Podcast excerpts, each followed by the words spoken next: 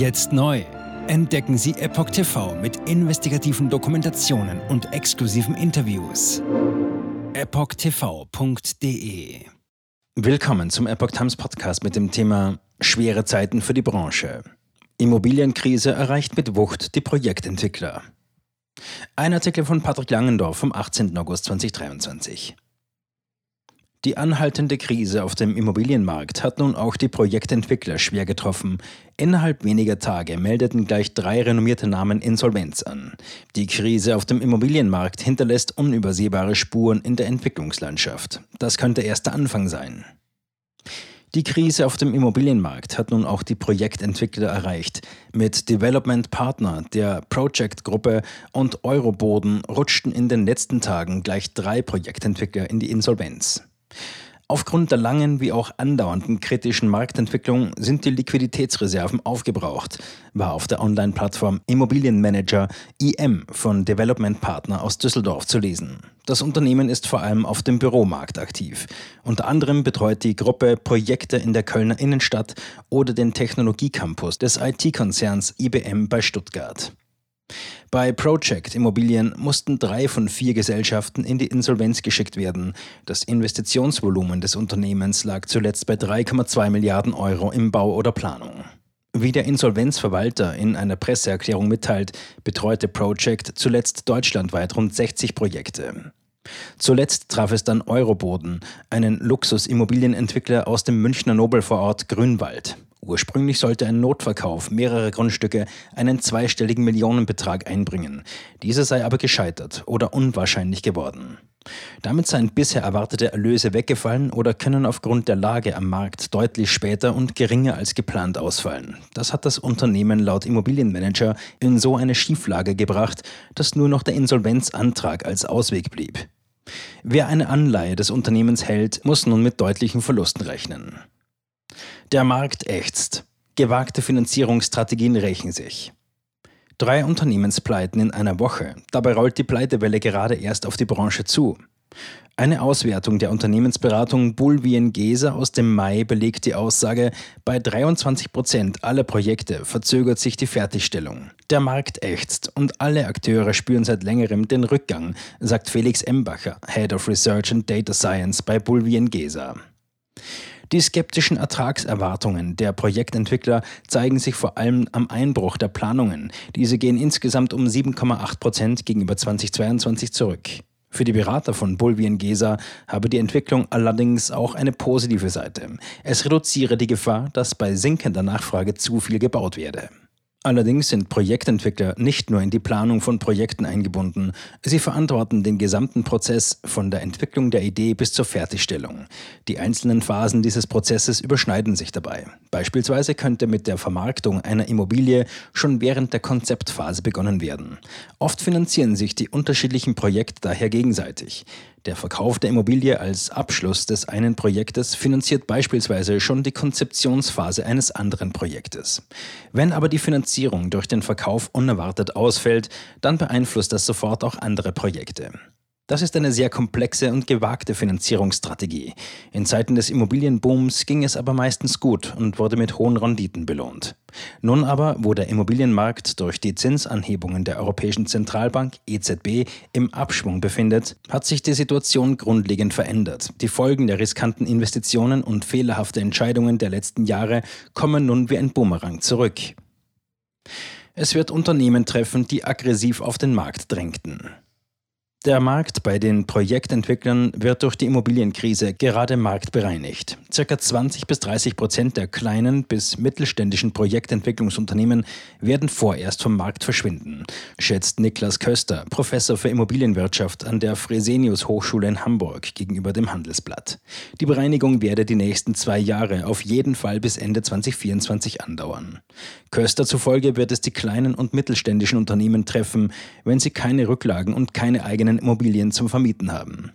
Es wird insbesondere Unternehmen treffen, die in den vergangenen fünf Jahren aggressiv auf den Markt drängten, viel zu teuer Grundstücke gekauft haben und deren Projekte jetzt gar nicht mehr in die Umsetzung gehen, so Kösters Einschätzung. Neben den gestiegenen Baukosten haben die Projektentwickler vor allem mit der Herausforderung zu kämpfen, dass die Erholung des Immobilienmarkts deutlich länger dauert als ursprünglich angenommen. Nachdem die EZB seit Juni des vergangenen Jahres Schritt für Schritt die Zinsen erhöht hatte, stiegen auch die Bauzinsen an. Im August 2022 lag der durchschnittliche Zinssatz laut dem Statistischen Bundesamt bei einer Sollzinsbindung für 10 Jahre bei 2,86 Prozent, für eine 15-jährige Bindung bei 3,14 Prozent. Im August 2023 lag der Zinssatz für eine 10-jährige Bindung bei 3,91 Prozent, für eine 15-jährige Bindung bei 4 Prozent. Diese Erhöhung der Zinsen führte zu einem Rückgang der Nachfrage nach Immobilien. Erhoffter Aufschwung blieb bislang aus. Die Projektentwickler hatten gehofft, dass die Nachfrage nur kurzzeitig zurückgehen würde. Zwar hatten sie erst das halbe Jahr frühzeitig abgeschrieben, im Herbst dann aber wieder auf einen Aufschwung gehofft. Diese Hoffnung scheint sich nun nicht zu erfüllen. Prognosen gehen davon aus, dass erst im nächsten Jahr wieder mit mehr Aktivitäten am Markt zu rechnen sei. Bereits Wochen zuvor waren Entwickler pleite gegangen. Laut der Website Listflix gibt es über 30.000 Projektentwickler in Deutschland. Bisher waren es kleine Unternehmen, die im Zuge der Immobilienkrise aufgeben mussten. Mit Development Partner und Project Immobilien hat es nun auch die Großen getroffen. Beide Unternehmen gehören zu den bedeutenderen Akteuren im Markt.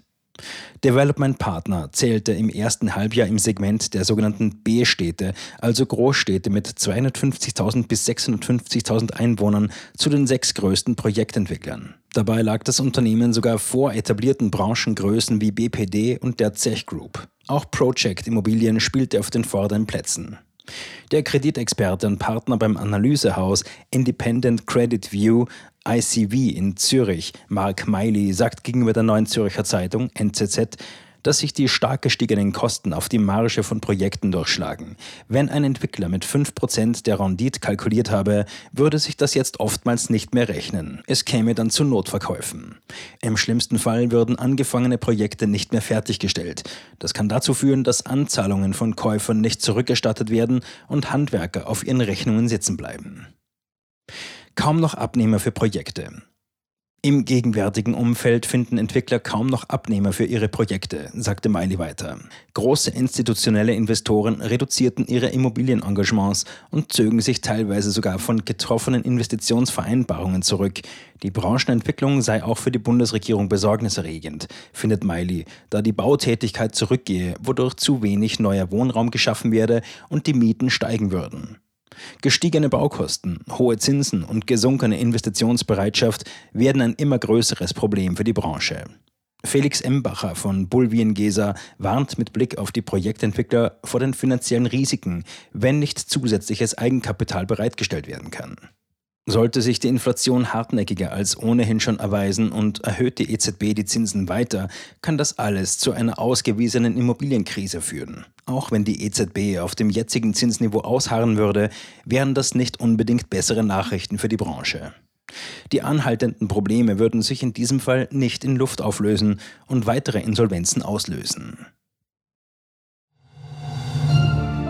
Jetzt neu entdecken Sie Epoch TV mit investigativen Dokumentationen und exklusiven Interviews. Noch heute kostenfrei anmelden und völlig unverbindlich testen. Sehen Sie jetzt gratis den weltweit ersten Dokumentarfilm zur ESG-Bewegung Der Schattenstaat. Wer hat die Kontrolle? Eine originale Epoch Times Produktion. Besuchen Sie uns auf epochtv.de. Politiker machen Gesetze CEOs machen Gewinne. Doch das ändert sich jetzt alles. Die Zukunft passiert nicht einfach so. Die Zukunft wird von uns gestaltet, durch eine mächtige Gemeinschaft wie Sie hier in diesem Raum. Wir haben die Mittel, um den Zustand der Welt zu verbessern. Es gibt eine wachsende Bewegung, die Unternehmen, Regierungen und globale Institutionen zusammenbringen will. Ihr Ziel ist es, sich mit Themen wie Klimawandel, Rassismus, Ungleichheit und Waffenkontrolle zu befassen. Diese Bewegung nennt sich ESG. Wie funktioniert sie? Und wie wird sie unser Leben verändern? Bändigen wir die Wall Street nach unserem Willen? Oder sind wir diejenigen, die manipuliert werden? Man muss Verhalten erzwingen. Und bei BlackRock erzwingen wir Verhalten.